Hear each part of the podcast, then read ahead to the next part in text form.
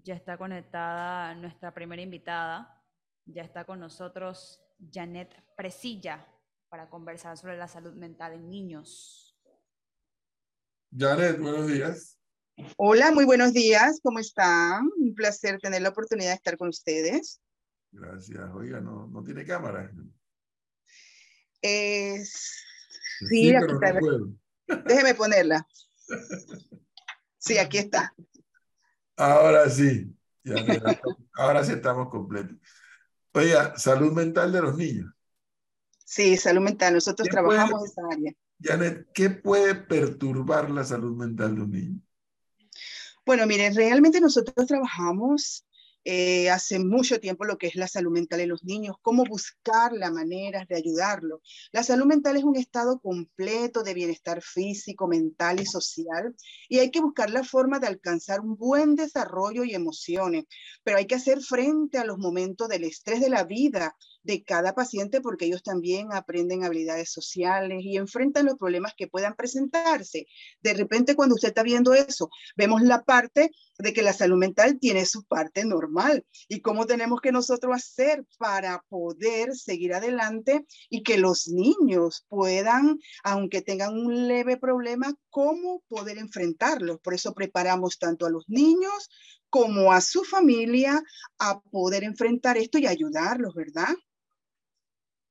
Pues, por ejemplo, hay que cuidar la salud mental de los niños y de los adolescentes, permitirle expresar a ellos todas sus emociones. Tenemos que orientar a la familia y también al niño a mantener una buena relación, crear lazos afectivos, ayudarlos en la escuela, porque es tan importante ir a la escuela.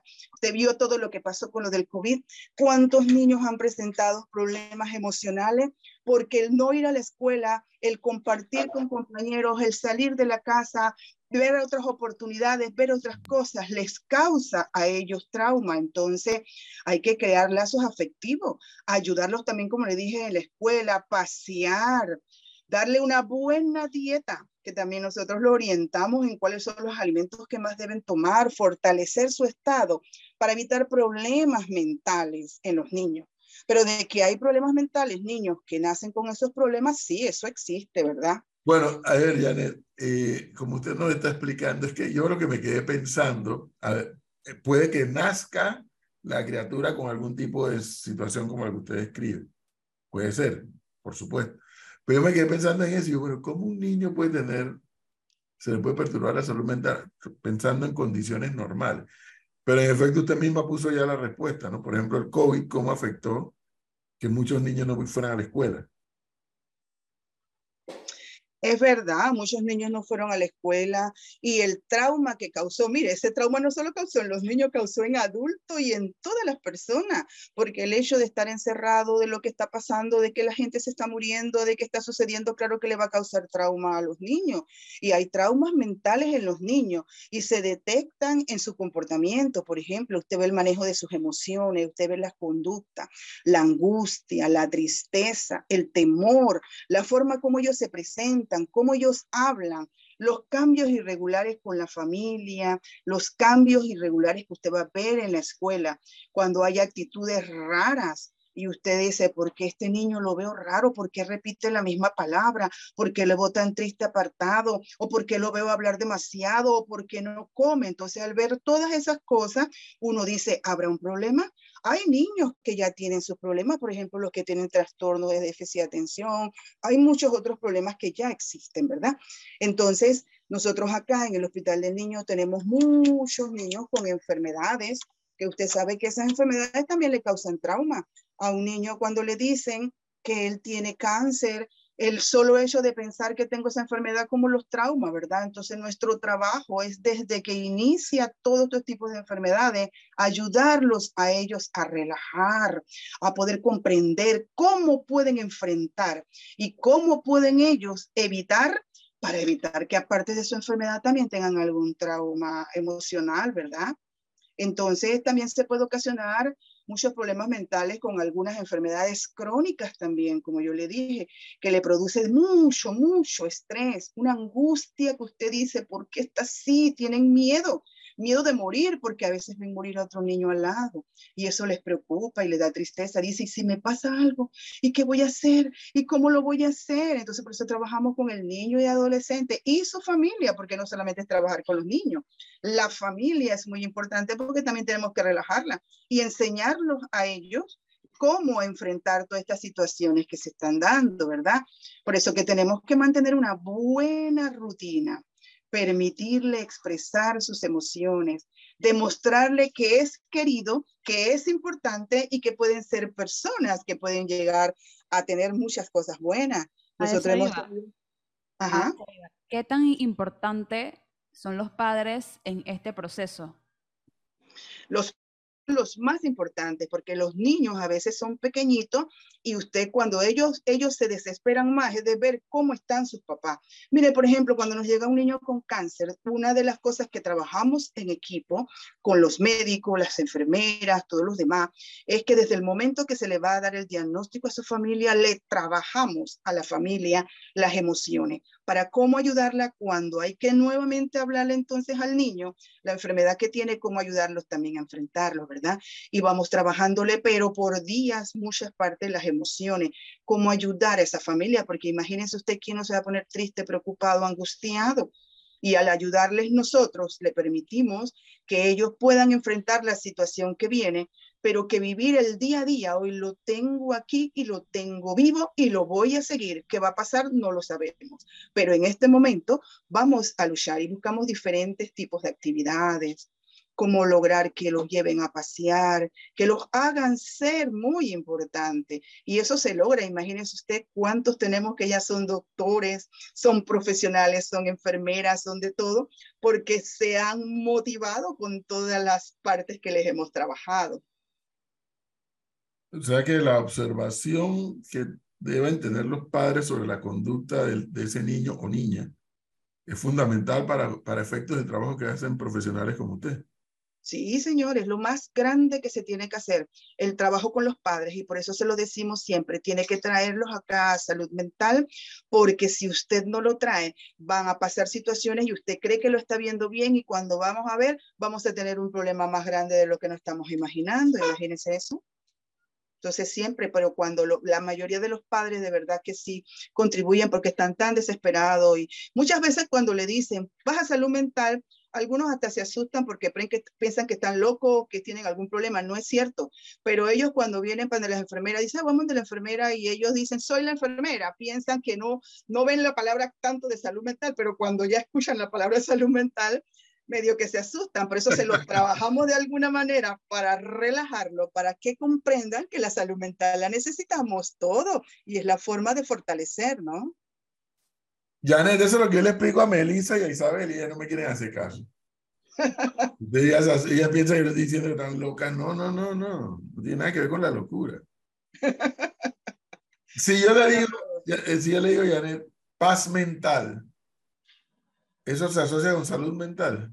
Sí, la paz mental, porque usted le va a dar paz a la persona. Mire, usted puede tener un problema en un momento dado y usted lo expresa, usted lo libera y alguien le escucha. El solo con escucharlo usted se siente bien porque usted liberó de su cuerpo, de su mente, esa angustia, esa desesperación que usted tenía. Pero ¿qué pasa? Si en un momento dado este, tengo algo interno en mi cuerpo y no hago nada para liberarlo, Igualito pasa con la mente. Si no lo liberé, no pude expresarlo, no lo pude escribir, no pude decir lo que estaba sintiendo. Entonces eso se queda dentro y cada vez se aumenta más y es peor. Por eso que los niños, ¿quién son los que le ayudan? Sus padres. Son los que lo ayudan y los, los llegan a echar para adelante, porque hay algunos padres que a veces no captan mucho lo que tiene el hijo y cuando vamos a ver tenemos un niño con problemas cuando está más grande. ¿Y quién es el profesional que atiende la salud mental?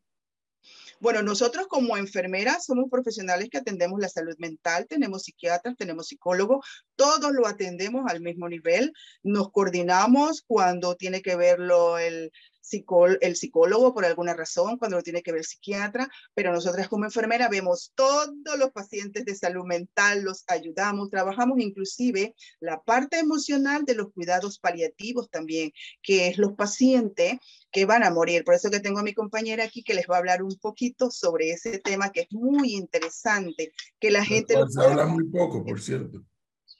¿Ah? Del cual se habla muy poco. Se habla muy poco ya les va a hablar ahí una cosita porque es interesante para que vean. Miren, nosotros estamos en la semana de las enfermeras. Y yo tengo que reconocer, siendo yo enfermera, pero no reconociendo a mí, a todos, la importancia de las enfermeras de trabajar. Nosotros mismos también las ayudamos a que cada vez ellas también contribuyan, porque a veces pueden tener un niño enfermito y cómo lo trabajas para ayudarlo, para animarlo, para echar para adelante. Si emocionalmente tú elevas todas sus emociones y lo ayudas, así también su parte física que se está trabajando también aumenta pero de lo contrario, si no tiene apoyo, no tiene nada, ni los padres ni la familia, las cosas no funcionan bien, ¿verdad? Y puede entonces el paciente caer a cuidados paliativos que va a morir y es la parte que nosotros también trabajamos y buscamos la forma de cómo ayudar inclusive para cuando esto venga, ¿no? Licenciada, eh, quería comentarle algo. Eh, yo he escuchado a muchos padres o que han estado cerca que han mencionado, es que todo es la pandemia y todo es la pandemia y ahora eh, los niños se quieren también eh, refugiar en el tema de la pandemia y buscar de excusa la pandemia para muchas cosas, pero yo siento que si nosotros adultos nos afectó mucho estar encerrados, el hecho de que podíamos morirnos, el hecho de que muchos familiares se fueron, amigos, eh, sin saber aún qué estaba pasando en el mundo. Entonces son situaciones bastante difíciles que tuvimos que explicarle a estos niños, precisamente de una manera o de otra, eh, qué era lo que estaba pasando, porque ellos también tenían que aprender a protegerse, a cuidarse y saber y comprender un poco. Escuchaban las noticias y si nosotros estábamos aterrorizados, muchos de ellos lo estuvieron. Incluso hubo niños, y lo digo personalmente, que tuvieron reacciones y quedaron en un hospital en medio de una pandemia. Entonces, ¿cómo hacen estos padres para saber y aceptar y estar conscientes de que, claro, que sus niños pueden estar afectados todavía a estas alturas por un tema como ese? Bueno, sí, esa es parte de la orientación que le tratamos de dar a los papás, que es muy importante que tienen que cuidar a sus hijos. Yo sé que muchas veces ya la gente eh, de repente corren por todos lados, los niños están emocionados, abrazando a sus compañeros, a veces están resfriados, están juntos y siempre se los decimos, aún ves una persona que está resfriada, aléjate de él, usa tu mascarilla, no te sientas mal porque tú tengas la mascarilla y aunque digan que ya no la uses, no te preocupes, es parte tuya que la usas para ayudarte. ¿Por qué hay que buscar la manera y sobre todo más con los niños que nosotros tenemos enfermos que ya van a la escuela? ¿Por qué? Porque nosotros necesitamos que esos niños se cuiden. Mire, tengo que decir por experiencia, los niños de cáncer son pocos los que nos llegan, a nosotros en estos tiempos eh, resfriados, enfermos. Han llegado algunos, pero notado como podía pasar antes. ¿Por qué? Porque el hecho de todas estas cosas que le estamos enseñando y con lo que pasó del COVID, de decirles, no es lo mismo un resfriado para un niño con esto, para otro niño. Entonces ellos mismos de lo que han vivido de esta enfermedad, ellos les hace seguir más las indicaciones, más por todas las cosas que uno le, les va ayudando acá por medio de terapia, ¿no? Entonces igual los papás también se preocupan, pero igual los otros padres también tienen que estar preocupados por sus hijos. Tenemos demasiados niños resfriados, muchos niños enfermos en estos momentos que pareciera que con todo lo que pasó adulto ahora viene pasando con los niños, ¿verdad? Tienen los papás que cuidar a sus niños. Si los quiere llevar a pasear, llévalo pero llévalo donde no haya tanta gente. No lo estés metiendo donde hay tanta gente acumulada porque te estornuda, te hacen algo y te van a enfermar a tu hijo. Entonces, todas esas cosas las personas las deben tener pendientes. ¿Desde qué edad ustedes recomiendan que los niños asistan a alguna terapia o vayan a algún psicólogo? Bueno, mire, eso, eso depende de sus papás, cómo lo vean, porque realmente el venir a salud mental, donde lo puede ver un psiquiatra, lo puede ver un psicólogo, lo puede ver la enfermera de salud mental, hay muchos papás que a veces dicen, tengo a mi hijo triste, lo veo preocupado y nos los trae y se lo trabajamos de una vez. Y ahí nos damos cuenta si realmente tiene un problema donde debe ser referido para un psiquiatra o debe ser evaluado de repente por algún psicólogo o debe ser evaluado por nosotros mismos que lo vamos a seguir, ¿verdad? Entonces, edad no tiene que ver, porque nosotros aquí nos pueden llegar niños chiquititos, ¿ve? Y nos pueden llegar niños grandes, pero ponerle un diagnóstico a un niño de que tiene un problema psiquiátrico tiene que ser un niño más grande, porque no lo podemos decir desde chiquito, tienes este problema y de repente nos damos cuenta con el tiempo que no era así, eso se tiene que trabajar con tiempo. Yo creo que hay una confusión entre los términos de psicólogo y, y psiquiatra. Si nos pueden abordar un poquito más sobre eso, porque me, me parece que no todos están al tanto de cuándo ir a un psicólogo y cuándo es que se debe pasar a un psiquiatra.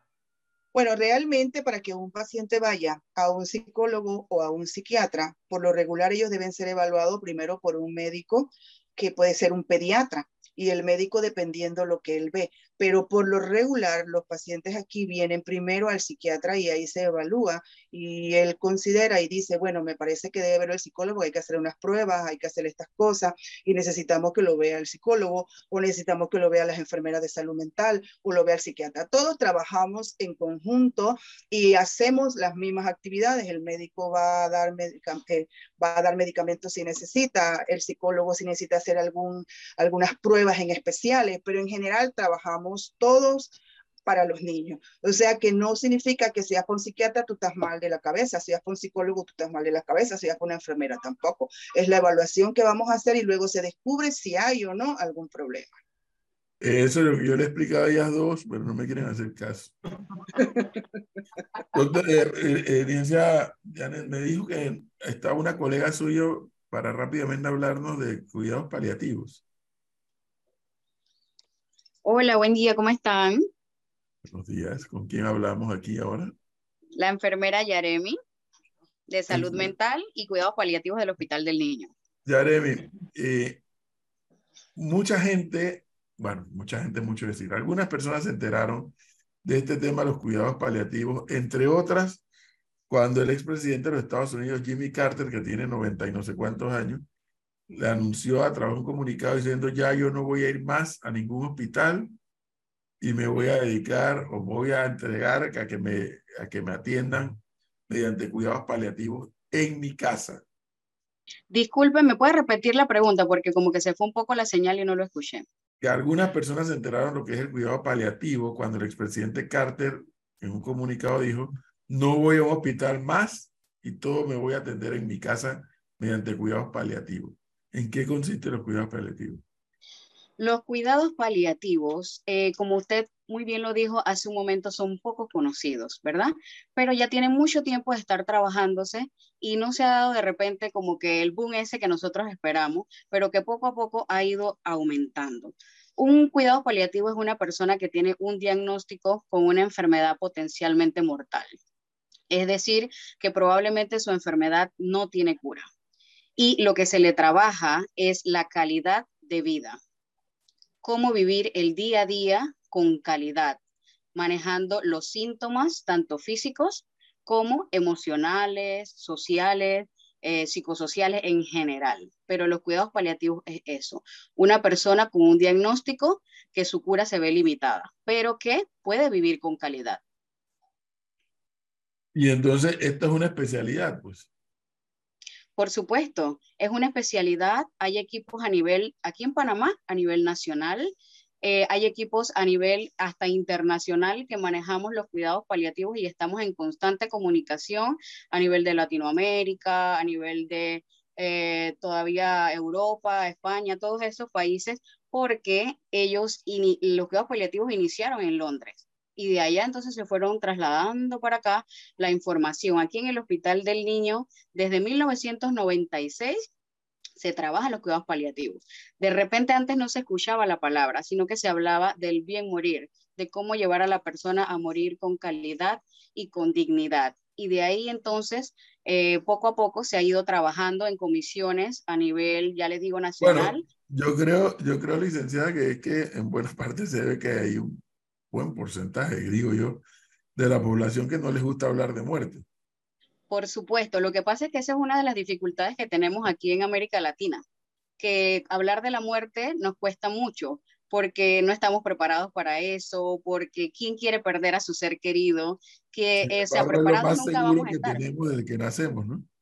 Por supuesto, es lo único seguro que tenemos desde que nacemos, pero no nos gusta hablar de eso porque no queremos perder a nuestro ser querido. Y para poder ayudar a esas personas tenemos nosotros mismos que analizarnos, pensar eh, qué pensamos de la muerte, cómo vivir nosotros con calidad, con nosotros mismos, sin tener ninguna enfermedad. Todos debemos vivir lo mejor que podamos, haciendo el bien, amando, respetando, amando al prójimo, comiendo saludable, haciendo ejercicio, todo lo que nos haga el bien, porque al final de cuentas no sabemos en qué momento nos va a tocar despedirnos de esta tierra. Y es, es parte de la vida. Es parte de la vida. Mira, es muy importante que que podamos recalcar que quienes iniciaron en todo a nivel nacional fueron las enfermeras. Estamos en el tiempo de la enfermera y por eso hay que halagarlas. Le digo porque a nivel inclusive de los adultos fueron unas enfermeras que ellas vinieron de haber estudiado en el país. Londres. En Londres era verdad. Entonces ellas comenzaron y de verdad se unieron muchos médicos, muchas personas con el deseo de ayudar a las personas que iban a morir. Igual cuando me tocó a mí en 1996, cómo ayudar a los niños que van a morir, porque antes se quedaban en el hospital, no los dejaban salir y fuimos buscando la manera porque los niños nos pedían, déjame ir a mi casa, quiero estar con mi mamá y con mi papá, quiero estar con mi familia. Y mire, fuimos muchas cosas haciéndolo y ahora ya contamos con médicos, trabajadores sociales, con muchas otras personas contribuyendo en el grupo de los cuidados paliativos y cada vez es mejor. Dicen los curas de la misa, ¿no? Que para morir hay que vivir. Es correcto. Sí, porque así mismo como nos decía el Padre a nosotros, morir es solamente porque saliste de la tierra, pero te vas vivo para el otro lado y allá vas a estar en un lugar con paz y tranquilidad. Por eso nosotros le trabajamos muchísimo a los niños y a la familia y a la final hasta que nos sorprenden cuando nos dicen gracias por su ayuda y uno hasta se queda sorprendido porque digo, wow, gracias cuando están tan desesperados, pero bueno, sí, debe ser por toda la ayuda que se les dio, ¿verdad? Sí. Hay, un factor cultural, ¿no? Que pesa mucho, ¿no? Correcto ustedes como profesionales pues las preparan para este tema muy especializado, por cierto. Bueno. Sí. Ya lo sabemos, entonces estamos que en el mes o en la semana de la enfermera. Esta es la semana de las enfermeras. A nivel mundial se celebra el 12 de mayo, el Día de la Enfermera, por el aniversario de Flores Nightingale, que fue nuestra precursora de la enfermería moderna. Correcto. Entonces, este año el lema es nuestras enfermeras, nuestro futuro, pues con el objetivo de que se resalte, se proteja y se respete la labor de las enfermeras, que como usted muy bien lo ha dicho, es muy especializada y muy amplia y necesaria. Fundamental. Usted puede tener un buen médico, pero si no tiene un buen médico, no tiene una buena enfermera al lado, está en problema. Exacto. Dicen que la enfermera es el corazón del hospital, ¿no? Entonces, si el cerebro falla, no importa, el cuerpo sigue funcionando, pero si el corazón falla, ahí sí, se cae todo. Exacto. Entonces mañana es el Día de la Enfermera. Mañana es el Día Internacional de la Enfermera, 12 de mayo.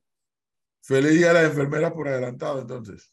Muchas gracias y muchas gracias por permitirnos transmitir esta información tan importante. Gracias. Gracias a ustedes. Que estén bien. Felicidades. Bien, hasta luego. Gracias.